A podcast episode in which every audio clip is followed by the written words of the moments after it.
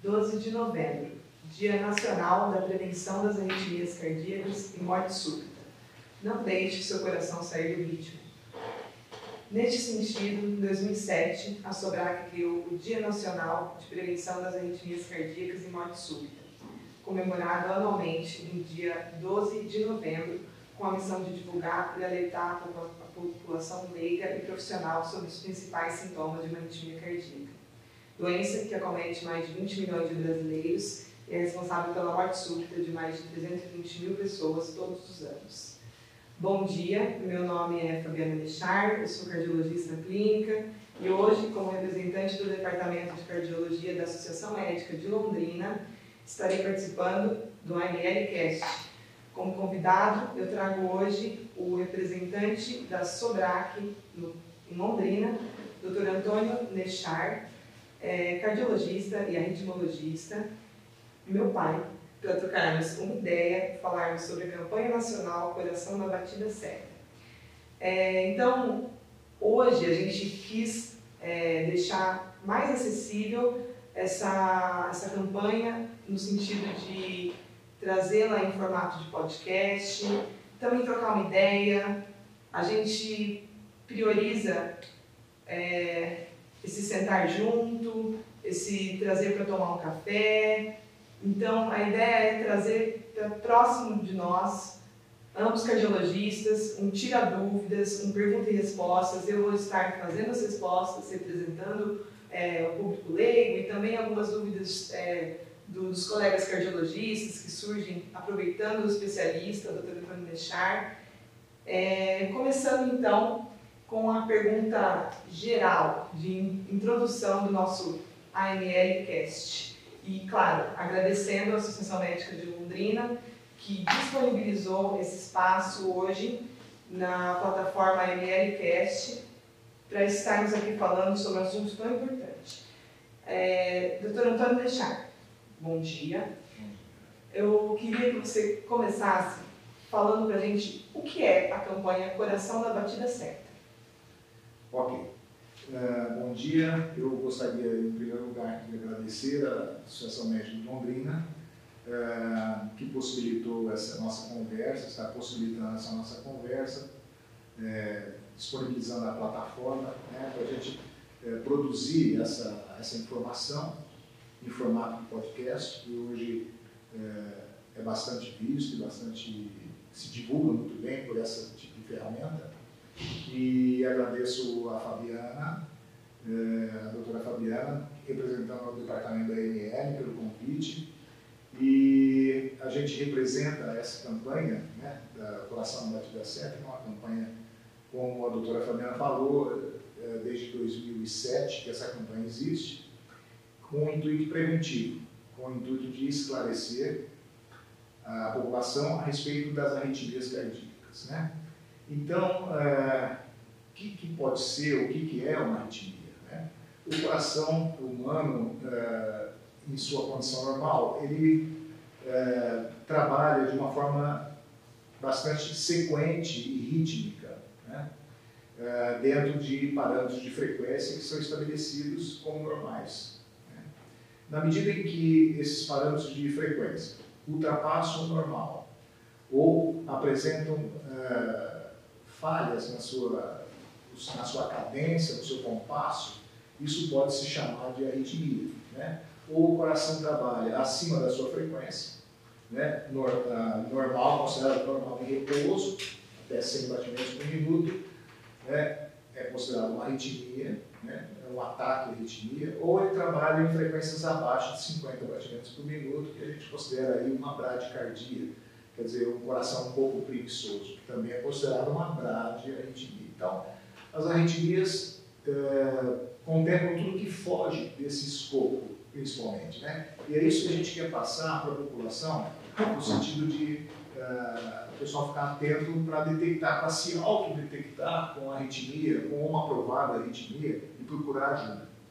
Perfeito. Acho que já deu para a gente introduzir o que, que é o ritmo adequado, que é o princípio para a gente começar a falar de doença, né? O que é o normal antes e depois a gente partir para as arritmias mesmo, que é o intuito de, dessa campanha.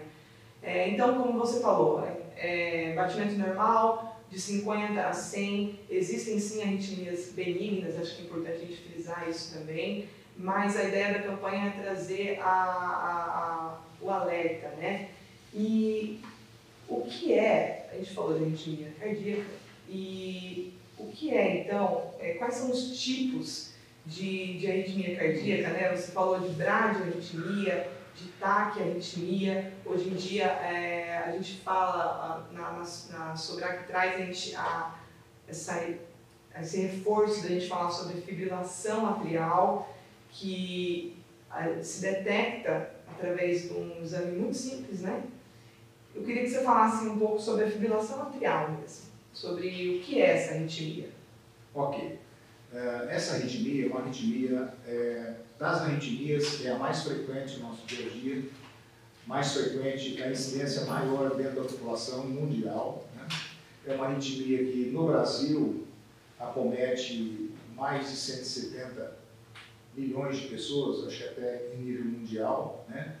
É uma arritmia que incide após a, com maior frequência, após a sexta, sétima década de vida e ela traz um, alguns fatores preocupantes. Então, essa arritmia, ela, ela pode provocar, ela, ela, é a arritmia que a gente não deseja, que o cardiologista não deseja.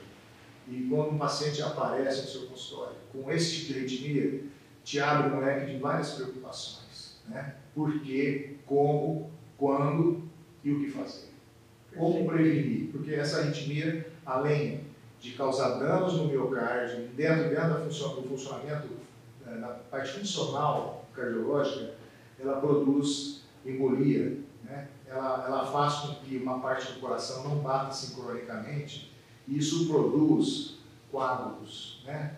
E como não bate bem, o, coração, o sangue ali dentro, ele tipo que espuma e forma coágulos, isso pode ir para o cérebro e aí a gente, de repente, porque era uma arritmia uh, traiçoeira, porque o indivíduo se adapta com ela. Às vezes você tem uma fibrilação arterial há alguns anos e não sabe. E o primeiro sintoma é um AVC ou a morte súbita. Então, o indivíduo às vezes não sente nada, ele vai chegar num pronto-socorro com um AVC, com um derrame, e a gente sabe que um AVC pode ser irreversível, os danos motores cerebrais são, são, podem ser grandes e levar ao óbito, né? ou esse indivíduo com o tempo desenvolve insuficiência cardíaca e outras arritmias, ela pode provocar arritmias mais malignas, mais mortais. Tem então, como gatilho a fibrilação atrial. A fibrilação atrial. Porque acho que o que a gente tem que também tentar, tentar desenhar aqui é que o nosso coração ele tem sim o esqueleto elétrico, o esqueleto muscular, né? parte muscular, e os dois estão eles andam muito juntos. Então, a parte elétrica, a partir do momento que a parte elétrica apresenta uma, um curto-circuito, vamos falar assim, é, ela tem também essa função remodeladora do músculo. E aí, a partir daí, que pode gerar insuficiência cardíaca, aumento dos átrios, que são uma das câmeras do coração. Esse aumento atrial também favorecendo coágulos, também favorecendo é, os, os eventos finais aí da arritmia da fibrilação atrial, que seria um AVC ou, ou na pior das hipóteses, até um, um, uma morte súbita também. Né? Agora, é, falando das arritmias que realmente provocam morte súbita, que a fibrilação atrial ela tem sim essa correlação, mas existem outras é, que ocorrem na, nas outras câmeras do coração, que são os mais os ventrículos, e que essas têm característica de maior malignidade. Quais são essas arritmias e, e hoje em dia que, que esquema terapêutico existe para dar aporte a elas? E antes disso, para detectar elas, eu, é, existe é, um exame muito simples, né? Que é o eletrocardiograma. Então, das arritmias malignas, como proceder, quais são os indivíduos que têm mais risco de desenvolvê-las e, em caso de detectá-las, como tratá-las. Vamos okay. conversar um pouquinho, bater um papo sobre isso. Ok. Bom, é, arritmias, no escopo global, tá? nós temos arritmias que são completamente benignas, arritmias que são preocupantes e arritmias que são mortais. Né? É, então, veja, hoje nós temos alguns dados assim que são preocupantes. Né? É, em termos de Brasil, é, morrem por ano 320 mil pessoas de morte súbita elétrica. Né? Uh, e isso é uma coisa que não tem horário nem lugar para acontecer. Então, é o indivíduo que vai morrer na estação de metrô, é o indivíduo que vai cair morto no ponto de ônibus, dentro de um teatro, né? e uh, em locais que não há condições de, uma, de, um, de um aporte imediato, de um suporte de vida imediato, em lugares, em lugares, locais extremamente despreparados. Então, o que acontece? Uh, a morte súbita, quer dizer, a arritmia mortal, quando ela se instala, na parada cardíaca, vamos dizer, uma fibrilação ventricular, é, você tem seis minutos para recuperar essa pessoa. Né?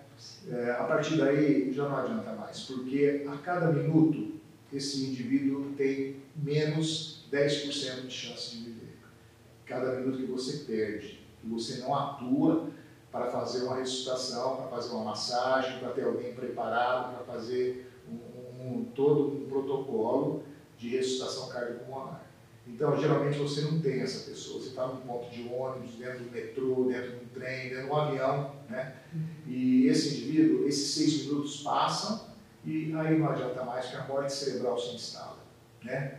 Devido à hipóxia, não adianta mais. Então, uh, esse é o problema. Então, uh, as arritmias mais malignas são as relacionadas ao ventrículo, aos ventrículos.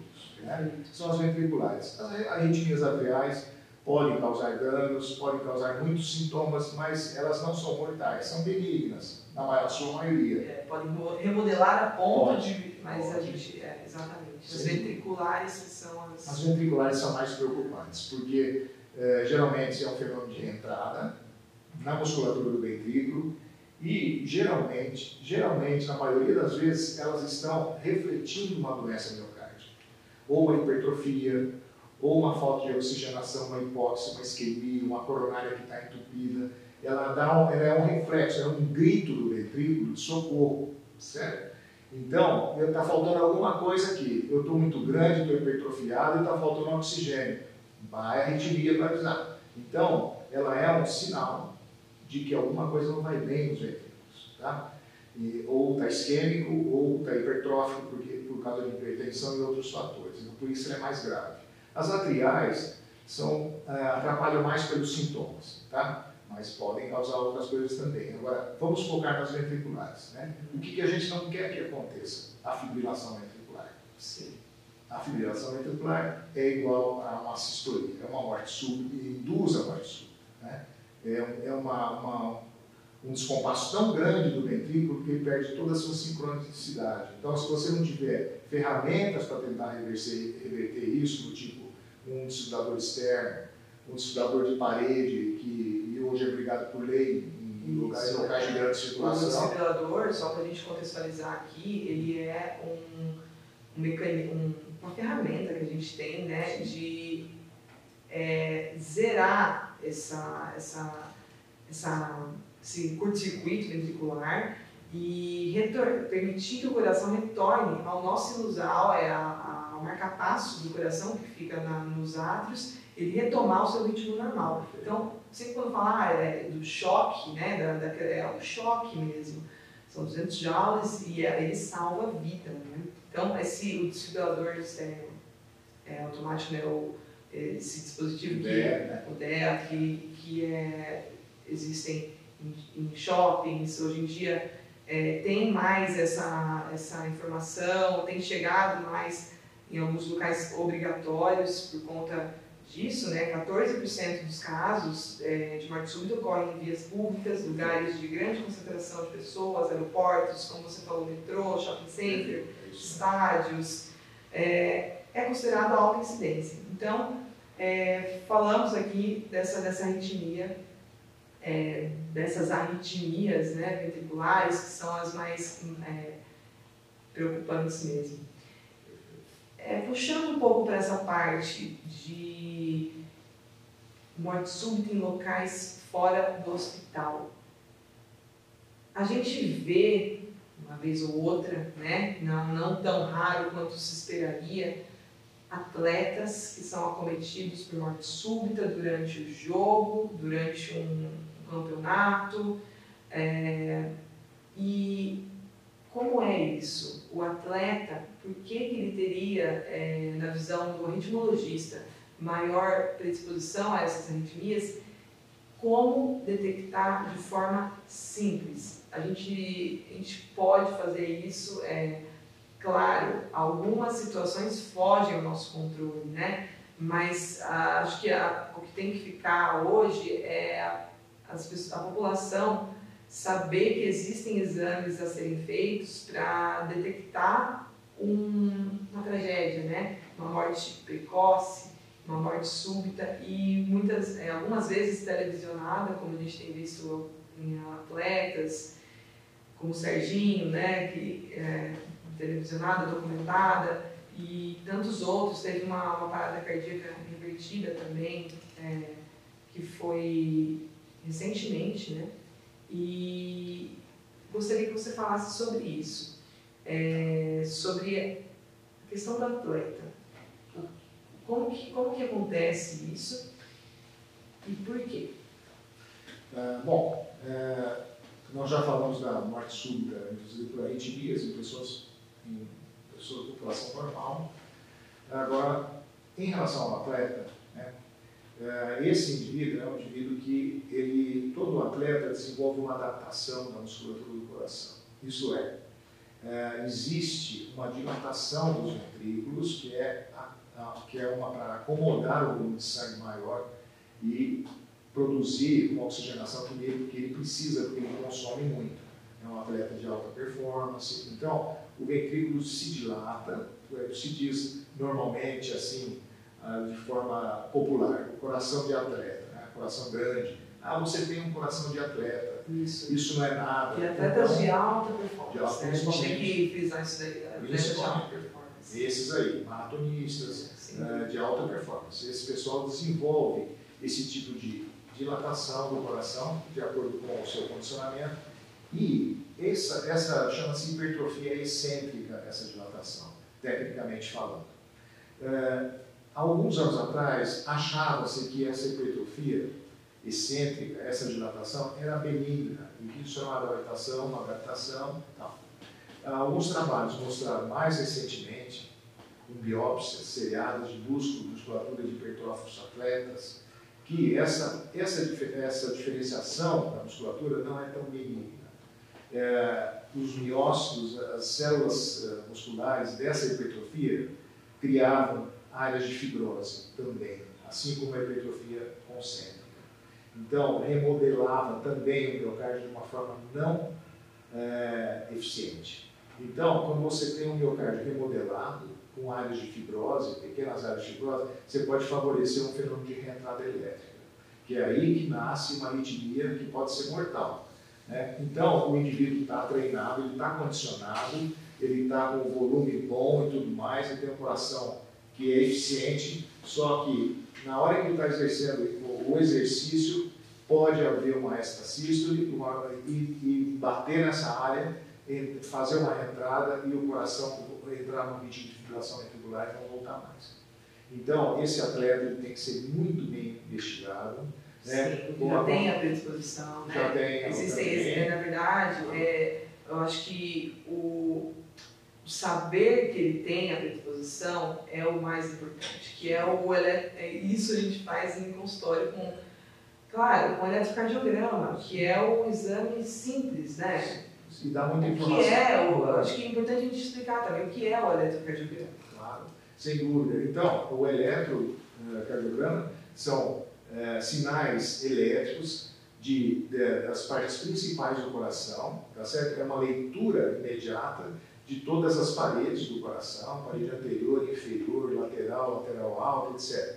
Né? De como está a condição elétrica. Uma fotografia elétrica. Uma né? fotografia elétrica Sim. que traz muita informação. O eletrocardiograma é, te informa, inclusive, é, se esse atleta existe uma condição elétrica que é de nascença, que a gente chama de pré-excitação ventricular, o síndrome de Wolff-Parkinson-White então, no eletrocardiograma, você de repente pode fazer esse, esse diagnóstico de um indivíduo que está querendo ser atleta, que está querendo se condicionar, e aí você vai tomar iniciativa de encaminhar esse indivíduo para a eletrofisiologia, que hoje nós temos esse recurso, de fazer uma ablação dessa via, né? porque essa via acessória ela provoca morte Né? Ela Até a cardiomiopatia hipertrófica, né? isso também a gente consegue ver no elétrico.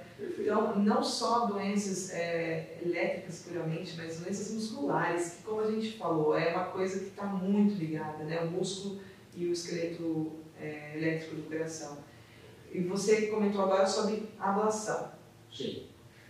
Esse ablação, procedimento. A ablação é o seguinte, é o, é, isso é realizado por grupos especialistas, eletrofisiologistas, que são cardiologistas que trabalham com a eletricidade do coração. São os eletricistas da, da especialidade. Tá? Então, o fio desencapado é com eles mesmo. Então, eles colocam... Hoje em dia é um procedimento é, tecnicamente está muito avançado, muito né? É uma coisa bonita de ver. É, assim. é bonito de ver. Então, você tem lá um exercício, você tem uma suspeita de uma pré-estação ventricular, disso que eu acabei de falar, eles, os eletrofisiologistas funcionam como um cateterismo, colocam o catéter nas posições e fazem a leitura elétrica. Existem eletrodos lá dentro que fazem a leitura e determinam se existe uma pré-estação oculta ou não. De repente pode ter uma, uma, uma pré-estação que não é visível no eletrocardiograma, não, sei, não é inaparente, um, uma pré-estação inaparente ou oculta. Né? A, a eletrofisiologia define isso muito bem uhum. né? e, e, e seleciona esse paciente. Então você consegue, não abortando a profissão dele, mas você consegue solucionar para ele ser um atleta Sim. e não, não correr o risco de uma morte súbita lá na frente. Então, hoje nós temos esses recursos. Diagnóstico, por exemplo, como é que a gente faz? Como é que a gente faz um degrau de gravidade de uma arritmia ventricular, por exemplo? Né? A começar do eletrocardiograma, que traz muita informação. Aí a gente parte para exames complementares uh, ecocardiograma, para ver se tem alguma hipertrofia, né? Holter de 24 horas, que é um eletrocardiograma gravado em 24 horas, é um aparelhinho que muita gente já conhece, já fez esse exame. É, né? como se fosse o eletro, uma fotografia, o Holter, um, o Holter um curta-metragem, assim, né? Isso, exatamente. O Holter a gente consegue é. ter um, um pouquinho mais de informação, assim, o cardiologista precisa dessa informação. E tem até o Looper, né, que hoje em dia Sim. as pessoas não têm é, solicitado muito, que a gente tem o recurso da é, muita gente tem um relógio, o Apple Watch, ou o reloginho, o frequencímetro mesmo, que consegue, às vezes, detectar arritmias aí, então ajuda a gente nesse sentido. Hoje em dia tem também alguns implantáveis, né, subcutâneos. Então, é, mas falando, realmente tem o Holter, o Eco. Sim, o Holter é, é um, uh, é isso, o eletro é a foto, o Holter é um filme. Uhum. Um filme que dura 24 horas do seu coração, da sua atividade elétrica.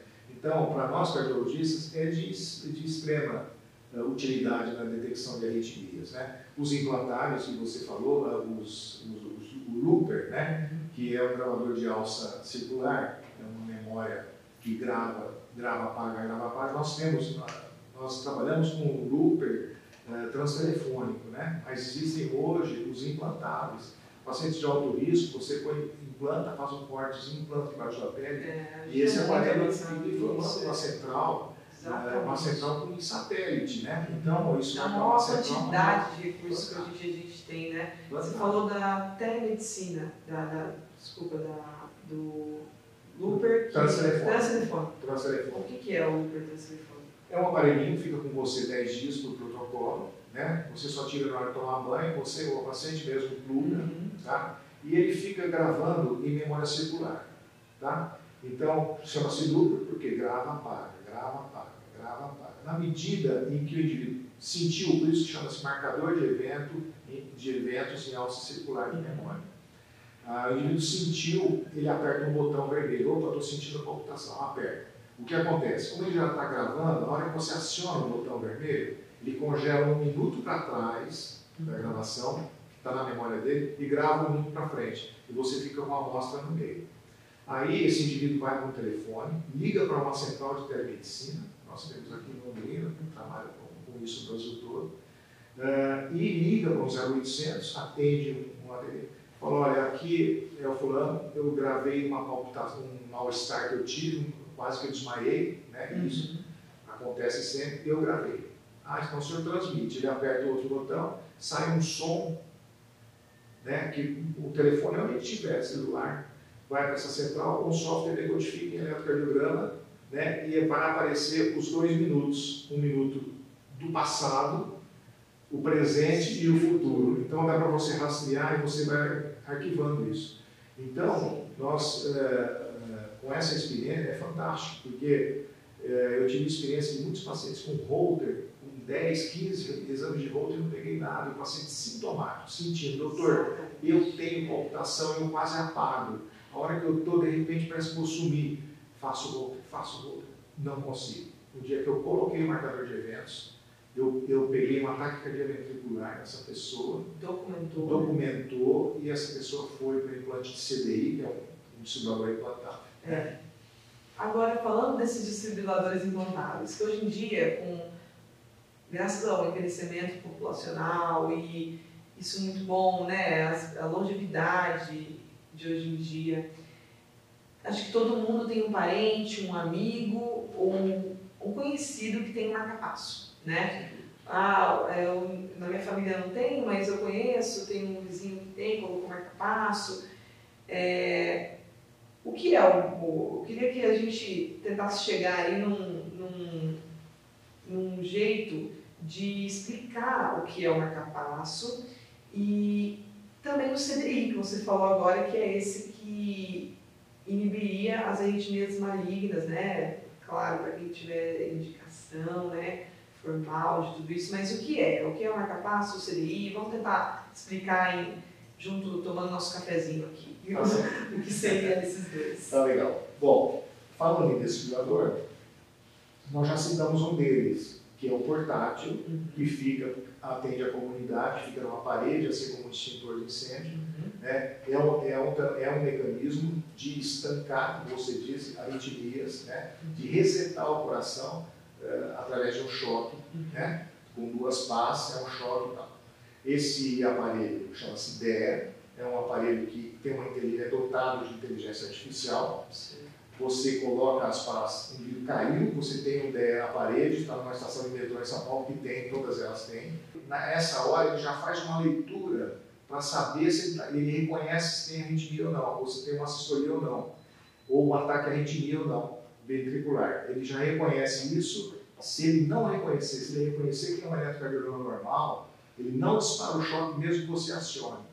Então, isso é um, é um mecanismo de segurança para evitar torturas, né? É, usado criminalmente, né? Esse, pode um bandido pegar isso aí e tentar torturar alguém. Olha só, é mesmo. Exatamente. Então, é por isso. Então, por isso que ele é dotado de inteligência artificial. Porque ele lê o ritmo do coração. Se o indivíduo em taque ventricular, ele dispara. Se você aciona, ele dispara. Se tiver em ritmo sinusal, ele pode apertar que ele não dispara.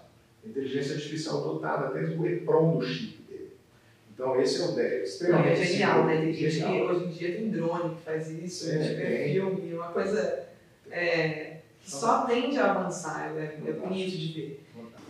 Então, falando ainda do DEA, né, que é o, um dos recursos que a gente tem de detectar e, e tratar essa arritmia, ou, na verdade, falando de dispositivos que existem, né, que podem reverter uma arritmia. Hoje em dia, é, todo mundo conhece, ou, ou tem um familiar, ou tem um vizinho, ou com envelhecimento populacional, todo mundo tem alguém conhecido que tem marca-passo, né? Uma, ele veio com com essa necessidade de tratar um tipo de arritmia, aí o CDI também, que é outro tipo de arritmia, que às vezes até tem essa confusão, marca-passo, CDI, às vezes o, leigo acha que tem marca-passo, mas tem essa função CDI também. Então, queria que você explicasse um pouco sobre esses dispositivos de tratamento das arritmias e o que a gente tem hoje disponível na nossa mão. Ok. É, então, é, pegando uma, um gancho na, na questão do DEA ainda, ah, eu acho importante pontuar aquilo que você falou da questão do treinamento de pessoas para uso. Né? Porque é um equipamento, é um dispositivo na parede, mas tem que ter gente treinada naquela área naquele local para usar isso se necessário. Né? Então, eu visitei uma indústria, uma grande indústria desses equipamentos em São Paulo, é um prédio de 20 andares, e cada andar, lógico, eles tinham um DEA, né? eles são fabricantes, então eles tinham um maior interesse nisso.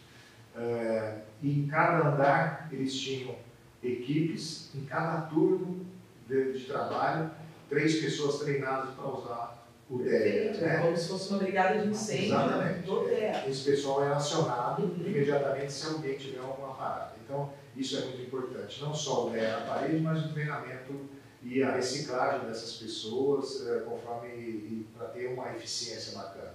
Um campo de futebol, por exemplo, tem que ter uma equipe treinada nisso aí que fica ali junto, né? Tem, hoje tem Exato, todos os fora do campeonato é um momento que não vai ter médico lá. Sim. Então sempre é muito importante a gente trazer essa, é, trazer essa necessidade também, né? Para expor isso, né? A importância dessa treinamento. Sem dúvida. E andando para frente agora, a gente vai falar do marcapasso.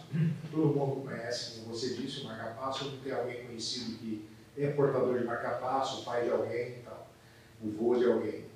Então, o marcapasso é um dispositivo, inicialmente, ele foi inventado e, e viabilizado para corrigir as bradiarritmias. Né? Então, pacientes que frequências cardíacas muito baixas, por, por diversos fatores. Né?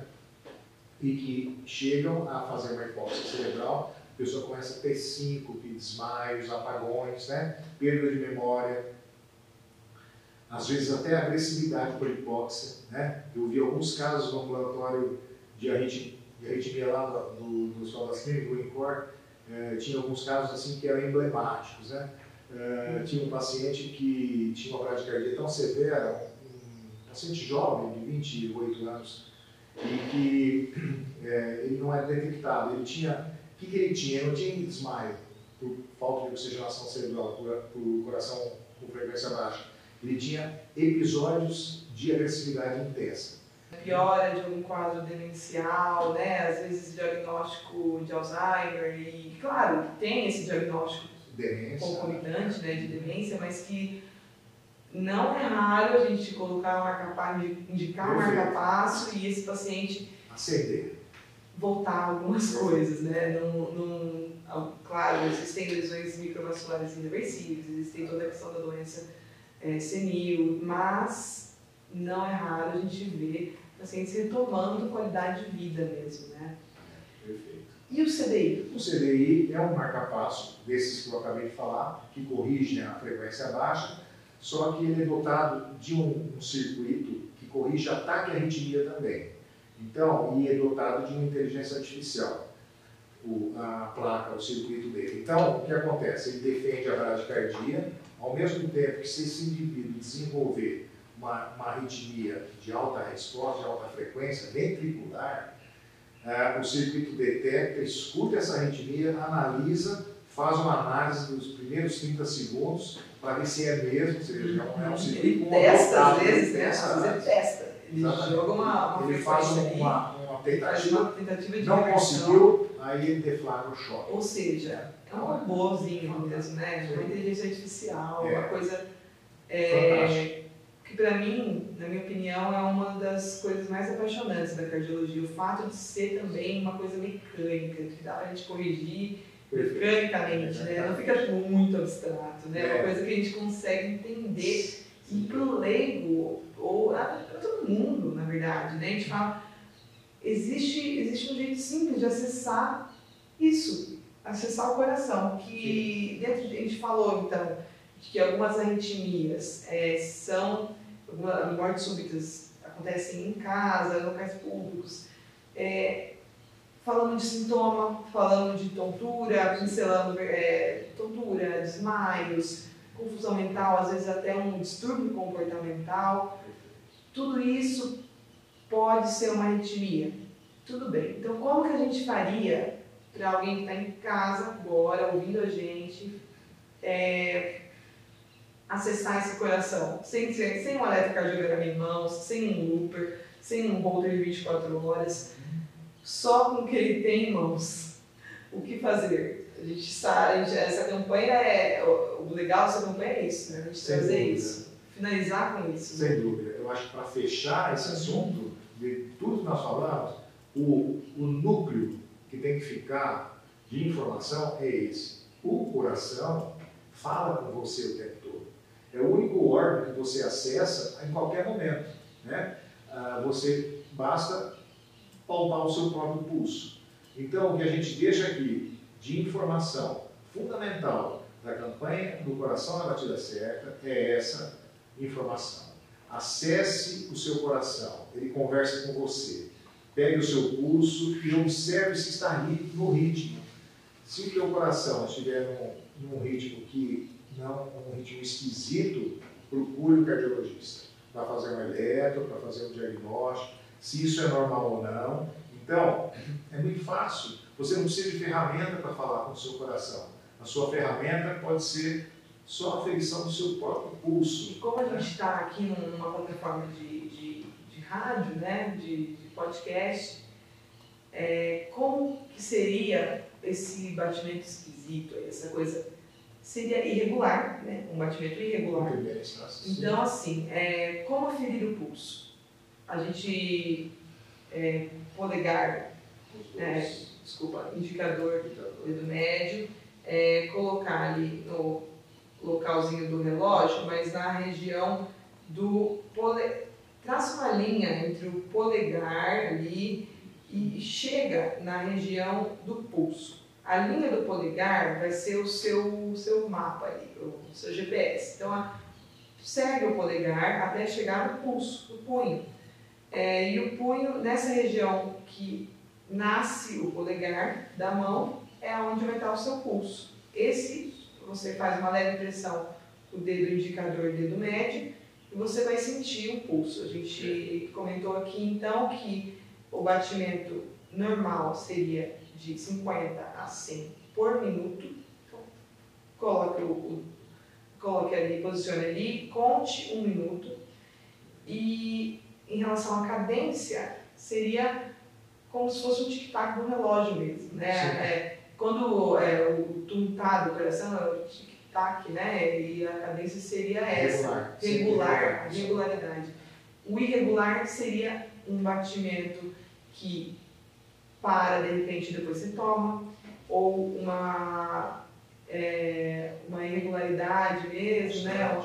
E constante. Então, isso seria o jeito fácil de acessar o seu coração. A gente acho que queria finalizar falando disso, né? Dessa, dessas, desse recurso que todo mundo tem. E com essa conversa, alcançar aquela pessoa na comunidade que pode ter uma fibrilação arterial e não sabe. Então, aferir o pulso, da, da maneira que a doutora Fabiana falou, está irregular, procure o cardiologista, que você pode ser portador de uma fibrilação arterial que vai se manifestar, pode se manifestar, como um AVC no futuro, e te trazer problemas aí, inclusive no funcionamento do seu coração. Então, não deixar essa arritmia subliminar, não deixar essa arritmia silenciosa. Afira o seu coração que ele vai te contar se você está em fibrilação arterial ou não. Então, procure sempre um profissional para fazer um eletrocardiograma e investigar isso aí. Essa é a mensagem principal que eu acho desse, desse, dessa campanha sempre, todo ano, no dia 12 de novembro. Perfeito. Bom, é, chegamos ao fim do nosso AMLcast. É, acho que eu, eu, é normal surgirem várias dúvidas para quem está ouvindo, né? falando de vários assuntos complexos. É, e queria deixar aqui o espaço da AML para tirar essas dúvidas é, e até para ouvir esse podcast na íntegra, é, na íntegra ou ver o vídeo no, no YouTube que vai ser disponibilizado também esse bate-papo. Então é aml.com.br, lá tem todos as, os veículos de comunicação, inclusive o e-mail, onde pode, a gente vai ficar aqui à disposição assim para retirar alguma eventual dúvida. É, um bom dia a todos. Muito obrigada, doutor Antônio Char, por aceitar essa, esse convite do Departamento de Cardiologia da AML. Um bom dia a todos. Agradeço mais uma vez a Associação Médica de Londrina, em nome da Sociedade Brasileira de Cardiologia e da SOBRAC, que estou é, agradecendo em nome deles esse espaço, essa disponibilidade, da gente propagar essa campanha. Muito obrigado. Até a próxima. Até a próxima.